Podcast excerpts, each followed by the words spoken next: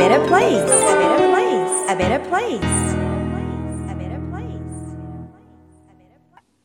今回は、サイリセンス Who You Are Makes the World a Better Place 期間限定臨時エピソードとしてニューヨークの成功と失敗から日本がこれからどう考えて行動すればいいのかを一緒に考えるためにニューヨーク在住の田中さんへの生のインタビュー音声そして撮影してくださった動画や写真はブログの方でお届けいたします。前回のエピソードの発信を聞いてくれた福岡のラジオ DJ 時代からお世話になっている方からぜひ紹介したい方がいると連絡がありましてニューヨークの事情に詳しい田中さんをご紹介いただきましたこれから日本が大変になるから少しでも情報と意識を共有しましょうという同じ思いでしたので配信することになりました田中さんは日本とニューヨークのビジネスをつなげるお仕事や日本のメディアなどで発信されていらっしゃる方です。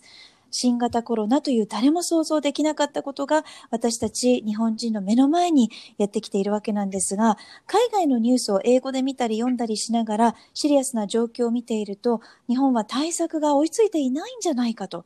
えなかなか日本語で情報開示がされないことで起こっている情報格差とコミュニケーション不足が温度差につながっているのではないかと感じて心配になります。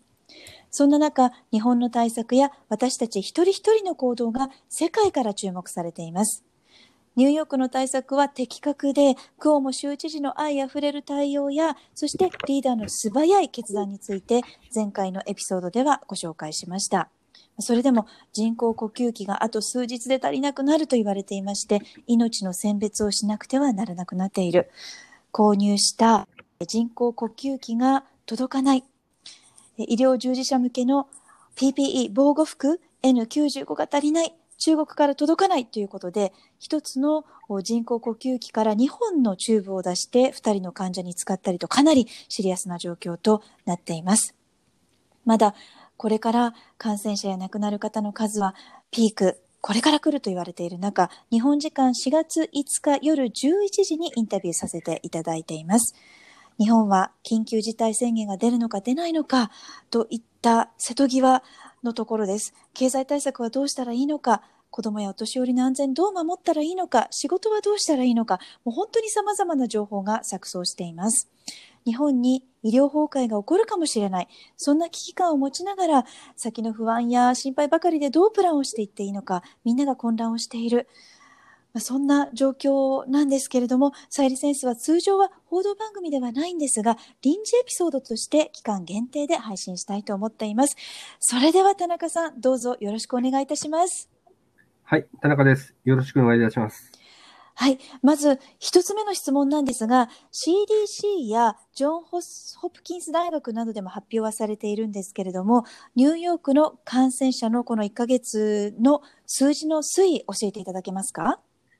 はい、えー、私は普段、ジョンホプスキ・ホプキンス大学のデータを拝見していますけども、驚くほどの伸び率、感染者数の増加を示しています。えー、先月頭、3月1日の段階で、えー、全米での感染者数は100人以下。その前の2月1日では8人、たった8人でした。ところが、えー、3月末31日の段階では19万人を超えて、およそ3月1日に対して、えー、1900倍。えー、さらにですね、今日4月5日ですけども、えー、3月31日19万人だったものが、たった5日間で30万人を超えています。えー、この急速な伸び、そして死者数の増加が著しいこと、そして感染者数及び死者のほぼ4分の1から3分の1がですね、ニューヨークに集中していること。これは非常に、まあ、えー、恐ろしい状況を招いてしまっていると言えるんじゃないでしょうか。はい。あの、前回のエピソードで、もう私たちも最悪の事態に備えなくてはならない。で、備えた上で希望を持って対策行動をしませんか？ということで呼びかけさせていただいて、えー、多くの方からメッセージをいただいたんですけれども、ニューヨークの今を知ることで、これからの日本の準備ができるのではないかなと感じているんですけれども、現在、日本に報道されていないシリアスな状況もあるのではないかなと思うんですけれども、ニューヨークの現状、教えていただけますか？はい、えー、日本でもいろいろ報道があるかと思いますけども、ニューヨークでは3月の16日、えー、月曜日からですね、すべてのレストラン、飲食店、えー、バー、えー、ミュージカルのコンサート、ミュージカルやコンサートのホール、え美術館、博物館、そして学校、これは小学校、中学校、高校、大学すべてが閉鎖になっています。要は外に出るなと。え今現在では、え公園をふらふら歩いていたらすぐ警察がやってきてですね、家に帰りなさいというような形になって、これは何を意味するかというと、もちろん感染増大を防ぐためではありますけども、同時に仕事をなくした人を一気に増やしてしまうという側面もあります。レストランが閉まるということは、シェフやウェイトレスの方々が職を失う。ミュージカルのホールが閉まるということは、そこで踊っているダンサーが仕事を失う。えー、そのようなことが回り回ってですね、今本当に多くの方々が生活そのものが、えー、立ち行かなくなっているという状況に陥っています。はい。あの、田中さんが現地で撮ってくださった写真はブログの方に掲載しているんですけれども、日本でもニュース見ているとナースやドクター若い方が亡くなっていたりとかメディカルギアが不足して失業者の数がもう大変なことになっていてヘイトクライムもう本当にあの見ていると私たち日本にもこのような状況がやってくるのではないかと本当に心配になってしまうんですけれども日本もそのようになってしまうんでしょうか？感染をどのように止められるんでしょうか？そういった点も含めて、ニューヨークが成功した点と失敗したところ、失敗したなと感じるところ、田中さんから見てどうでしょうか？はい。えー、まず、これは正直わからない、えー、というのは要素が多すぎるからです。えー、3月1日の1日の段階全米で100人しかいなかった患者が今30万人を超えている。途中、ロックダウン、外出禁止令、公園の封鎖、美術館の封鎖、こういったことを行っているにもかかわらず、感染者数及び死者はどんどんどんどん増えています。その一方で、学校が閉鎖になったことで、例えば、小学生の児童とか、そういった方々に対しての感染全体から見ると低く抑えられています。ですから、えー、特に3月初旬の段階で我々は平気で外を歩いてレストランで食事をしてなんてことをやってたんですけども、3月の中旬から子供たちが外に出なくなったことによって子供の感染を抑えられた。ですから、ロックダウンそのものは良し悪しっていうのはあると思うんですけども、少なくとも子供たち、えー、未来を担う子供たちへの感染を抑えられたっていう点では、非常にまあ良い面だったかなっていうふうに思います。そして悪い、えー、感染者数は結果としては全体では全然抑えられていない。これはもちろん日本と違って、例えば手洗いの文化があるか、家の中では靴を脱ぐという文化があるか、いろんなことが、え重なっていると思います。そして、えー、その社会背景として、え、収入が低いことによって病院に行けないとか保険がないとか、そういったことで、あの、症状が出ても病院に行かずに、結果として周りに感染を広げてしまった。このようなこともある。そして現在、その、えー、先ほど最があったように、一や関連する人々にのみ、えー、過度の負担がかかっている、このような状態というのも、ニューヨークが失敗した部分ではないでしょうか。うん、いや本当に難しい決断だな。と、今これから、ね、日本は緊急事態宣言を出すか出さないかというところで、えー、もうギリギリのところなんですけれども、もうそれが果たして意味あるのだろうかと、ロックダウンすると、無症状の感染者との濃厚な接触が逆に増えてタイミングを誤ると逆に悪化するという論文とか意見もあるんですけれども、田中さんはいかがお考えでしょうか？はい、えー、ロックダウンそのものは、えー、いいか悪いか、これは私は医療の専門家ではないのでわかりません。ただ現、今現在ですね、先ほど申し上げた通り、少なくともニューヨークでは、少なくとも、えー、他の都市封鎖をして、ロックダウンしている街でですね、感染者数の増加が鈍化したという数字はありません。ですから、これは、え、非常に、え、ロックダウンへの疑問を、えー、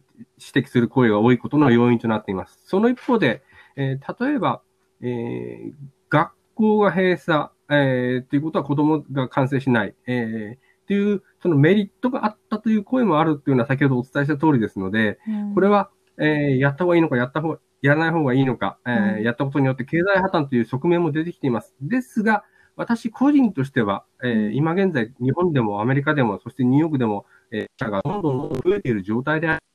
できることをやりましょうと。手洗いもやりましょうと。マスクもやりましょうと。控えましょうと。今何が効果があるか誰もわからない。コロナウイルスがどうやったら収束できるのか誰もわからない。であれば、で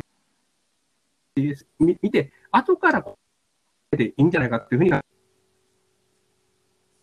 うん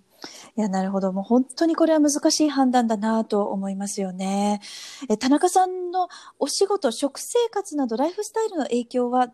いかがでしょうか？差し支えない範囲で構いません。もしよろしければ教えてください。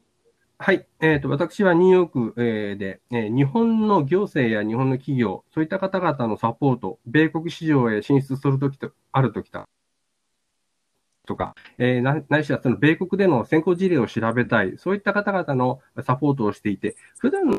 がそもそもがニューヨークから日本のへの、まあ、リモートワーカーな状態だったので、実際今現在ではさほど仕事のスタイルというのは変わってないというふうに、えー言えると思います。等に関えレストランが閉まっている、スーパーマーケットが閉まっている、空いてるスーパーマーケットに品揃えがない、冷凍食品が手に入らないということで、まあ、日々の生活そのものにはじわじわと影響があり、あと、と例えばトイレットペーパーやマスクの入手が難しい、えーあったとしても値段が高い、こういった面では、えーたまに外出しないといけないときに、やはりマスクはしたいんですけども、それがなかなか手に入らない、こういった不具合、不都合というのは明らかと言えると思います。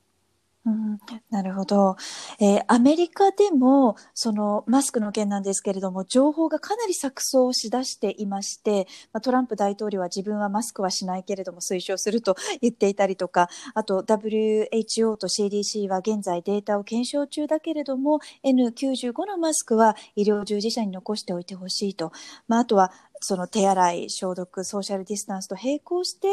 えーマスクをつけて初めて効果があると、こういろんな意見があるわけなんですけれども、ニューヨーク現地ではマスクについてはどう感じますか？はい。もともと、まあ、ニューヨークに限らず、アメリカで、えーマスクをして外出する。これはあまり、えーよく見られる光景ではありませんでした。えー2月、3月になってですね、えーコロナウイルス、うあ武漢の方から流行り出したときに、チャイナタウンとか、そういう中国人系のコミュニティではマスクをよく見かけていましたけども、それでも3月の半ばぐらいまで、えー一般のアメリカ人がマスクをするということはありませんでした。ところが、急激にこの、えーコロナウイルスが流行り始めた後に、一気に誰もが、えーマスクを購入しようとしたことで、結果として品切れになってしまって、えマスクが欲しくても買えない。そういうような状態も続きました。結果として、ロックダウン、えーしたのが3月16日ですけども、その後、しばらく誰もマスクを買えなかったんですね。ですから、マスクをした方がいいという意見があるのは確かです。マスクをしても効果がないという意見があるのも確かです。ただ、効果があるかどうかを確認するためには、みんながマスクをしてないといけないわけですけども、今現在、みんながマスクをする状態にない、ものがない、高い、えー配布が行き届っ行き渡ってないということで、マスクに効果がある、効果がないのを確認すらできないというふうな状況が今のニューヨークの状態です。うん、なるほど。えこれから田中さんの予定、え特にまあ仕事面、差し支えない範囲であの大丈夫ですので、どのようにしていこうかなとお考えですか？はい。えーまずは仕事は先ほど申し上げた通り、えー普段はリモートオフィスなんですけども、ただ日本からのお出張者の方がこちらに来られない、こういったケースが非常に増えてきておりまして、えー今までとはちょっと違う種類の仕事を、えー着手せざるを得ないというケースはどんどん増えてきています。中長期的には、えービジネスそのものが停滞するっていうことは、これはもう避け得ないことだろうと思ってますし、生活日々の生活も先ほど申し上げた通り、えー日本のものが食べたいなんていう、まあある種わがままもですね、だんだん厳しくなっていくのかなというふうに考えておりまして、まあ、かなり、えー長い期間、えーこれは日本の皆さんも同様だと思いますけども、えー不便で辛くて、ちょっと不愉快な日々を過ごさざるを得ないのかなというふうに考えております。はい。えー田中さんから見て、えー先にそのニューヨークの方が大変な状況に今なっているところで、まあ、これからまたさらに、えーなると思うんですけれども、日本はその後を追う形でこれから感染者が増えていくと思うんですが、その時に、えーニューヨークから見て日本の心配なところとはどういう点でしょうか？はい、えーニューヨークがえーロックダウンになったのは3月16日。その2週間前までですね、ニューヨークの人たちは私も含めてもう普通の生活をしていました。えー武漢でこういう病気が流行ってる。みんな知っていましたけど、もう一言でした。外歩いてましたし、映画見に行ってましたし、ライブに行ってましたし、レストランでご飯食べてましたし、友達で集まってました。これがこの今のありさまを招いたとは、えーいはっきりしませんけども、可能性はすごく高いと考えています。はいであればですね、日本を今の日本は、えー、3週間前の、2週間前のニューヨークと本当そっくりに見えるんですね。効果があるかどうかわかりません。えー、マスク、それでもマスクはしていただきたいです。うがいしていただきたいです。手洗いもしていただきたいです。外出も控えていただきたいです。なぜならば、どんな形をとったら、えー、効果があるのかわからない以上、できることを全部やっていただかないと、3週間後の日本が今のニューヨークになってしまう可能性は非常に高いです。今、ニューヨークではセントラルパークや、えー、コンベンションセンターやテニスのセンターや、えー、その辺のあの駐車場なんかにですね、隔離病棟を作ったり、えー、緊急医療施設を作ったり、果ては、えー、大きな駐車場に冷凍トラックを置いてですね、死体屋外になっている、こんなひどいありさまなんですね。はい、日本がこうならないとは誰にも言えません。こうなるとも言えませんけど、こうならないとは言えません。ですから、えー、できることから、でもできることはすべてやっていただいた方がいいんじゃないかというふうに私は思います。うん、まだまだその日本のやり方が甘いなと感じるというところでしょうか。そうですね、えー、ロックダウンをやることによって、感染が抑えられているという数字は今、ニューヨークにはありません。ただ、えー、子供の感染が抑えられている。これは学校閉鎖によるものではないかというふうに見られていますし、えー、まあ、マスクの普及ができていませんけれども、えー、今後、この1、2週間でニューヨークが、えー、感染者数の伸びが鈍化するのか、えー、ないしは平行状態に行くのか、こういったことが、えー、数字として出てくると思いますけども、日本の方々はそういったあの具体例を待つのではなく、今できることをやっていただくということが最善の策ではないかというふうに考えます。うん、なるほど。何が効果があるか効果がないのかという結果を待つ前に、今考えられることすべてをやらないとこんなに大変なことになるよと、あの、教えてくださっていると思うんですけれども、日本人はまだまだ、その、英語での情報の取り方だったりとか、あと、まあ、日本のメディアでも、こう、どのように情報と、あの、向き合ったらいいかというところの、あの部分で甘い部分もあるのかななんて感じてしまうんですけれどもそういった情報とのあの向き合い方については田中さんはどうあの考えていらっしゃいますか？はい、えー、これは日本の報道機関、まあ、大手中小に限らずですけども、非常に偏っていますし、一元的かなというふうに思ってます。と言いますのは、えー、先ほどロックダウンの話出ましたけども、ロックダウンによってレストランでが閉鎖になって、そこで働いていた、えー、シェフやウェイトレスが仕事を失う。えー、ミュージカルが、えー、閉鎖になって、ダンサーや俳優さんが仕事を失う。えー、スポーツ施設が閉鎖になって、コーチが仕事を失う。えー、皆さん、えー、そこで、えー、収入が、え、ホームレスになって、だけど、お金を恵んでもらったり、レストラン残飯されたくてもえ、レストラン閉まってる、街、そもそも街歩いてる人はいない。このような状態で、やはり市中に犯罪が増えたりしています。えー、このようなちょっと悲観的な状況っていうのは、あまり日本のメディアで見たことがありません。えー、例えばホームレスの、普段だったらホームレスの収容施設なんかがあるんですけども、そういったところも閉鎖で、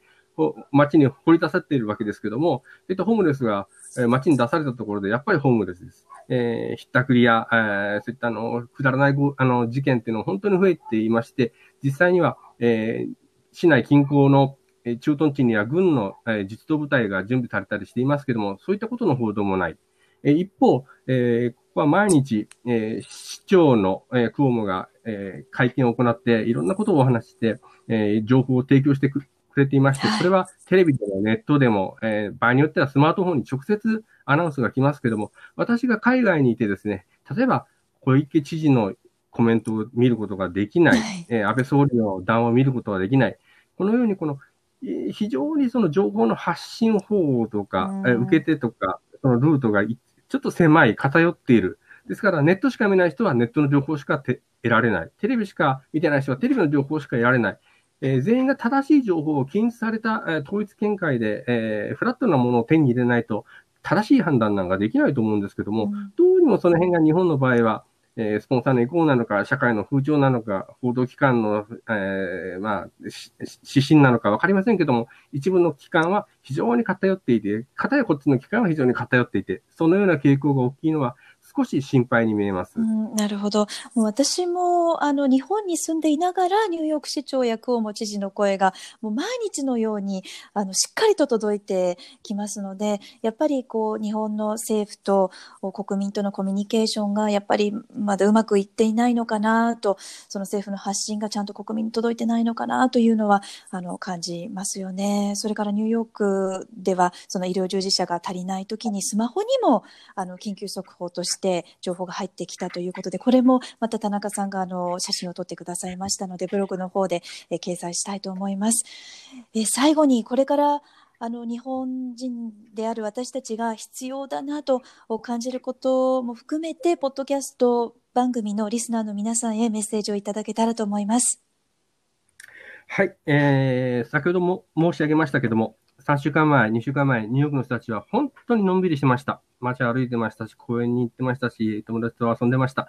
えー、今のニューヨークみたいに日本になってほしくないので、本当に、えー、やりすぎと思うかもしれません。そんなことやってられないと思うかもしれませんけども、できる対策はすべてやっていただきたいと。えー、まずこれが一つ、特にお子さんやあ高齢、重篤になりがちな高齢者の方々は、できるだけ、えー、家に、えー、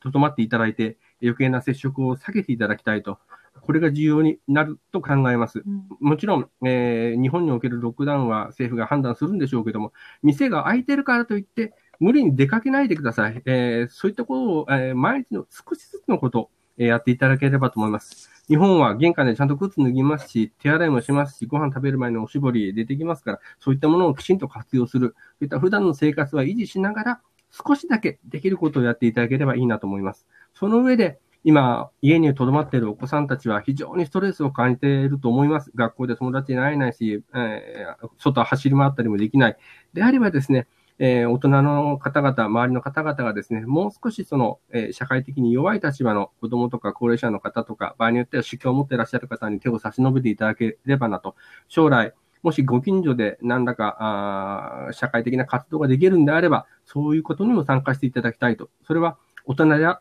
っても同様で、えー今まで会社に行って同僚と話をしながら、えー仕事を進めていて、会社側にいっぱいやろうかが、今の本、家でのそのリモートアクセス、リモートワークではできない、こういったことでストレスを感じていらっしゃる、えー社会人の方も、成人男性も、成人女性もいらっしゃると思いますので、うん。そういった方々同士で、まあ、助け合えることっていうのを探していただいて、えーやっていただければ、それは結果として、皆様ご自身のですね、まあ、精神的な安定にもつながるんではないかと思います。はい。えー本当に日本人ってちょっと恥ずかしがり屋さんというか、こう断られるのが怖くって、なかなかこう自分から手を差し伸べたりとか声をかけたりするっていうのは、すごくあの恥ずかしいというところがあるのかなと思うんですけれども、でもそういったことがこれから大事になるし、あの、田中さんはボランティアの活動がすごく大事になるんじゃないかということもおっしゃってましたよね。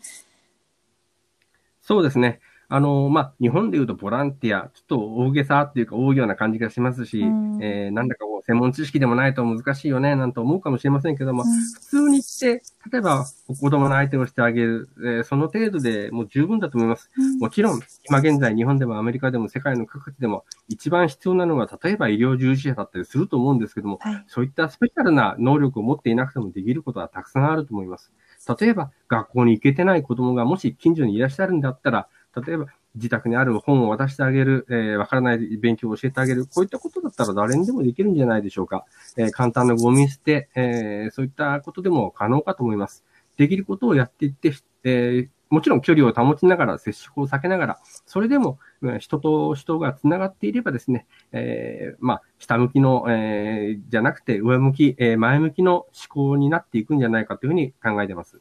はい。ニューヨーク在住の田中さんに貴重なお話を伺いました。田中さん、ご多忙な中も本当にありがとうございました。ありがとうございました。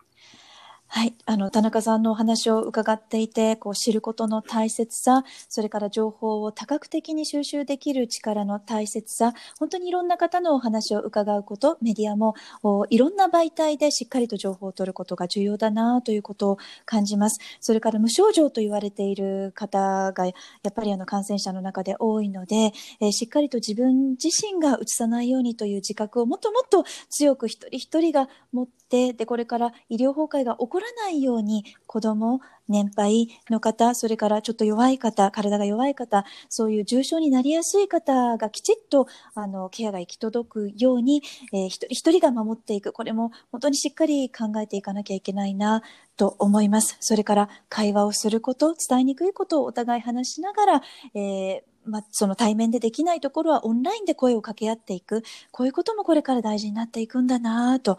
もういろんなことを考えさせられるわけなんですけれども、働き方に関しても、こういろんなアイディアをお互い出しながら、あの、早く元に戻る日を待つというよりも、新しい時代になったと、もう新しい働き方、考え方にシフトした方がいいんだなと、こう、田中さんと打ち合わせをさせていただいていた時にも、やっぱり感じました。えー、今回の情報を誰か、えー、大切な方、えー、一人でもいいので共有して一緒に考えるきっかけに、え、なったらいいなというふうに思います。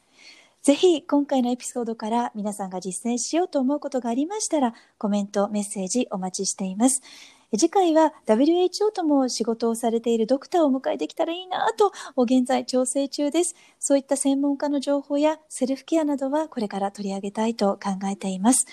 それからリクエストやご質問もお待ちしています。田中さん、本当にありがとうございました。さあこの番組は自分軸を確立し一人一人が自分らしさを最大限表現することで世界がより良くなるというビジョンで配信しています。私さゆりだけではなく世界の声そして皆さんの声をお届けできたらいいなと思っています。皆さんからのご質問メッセージリクエストも受け付けています。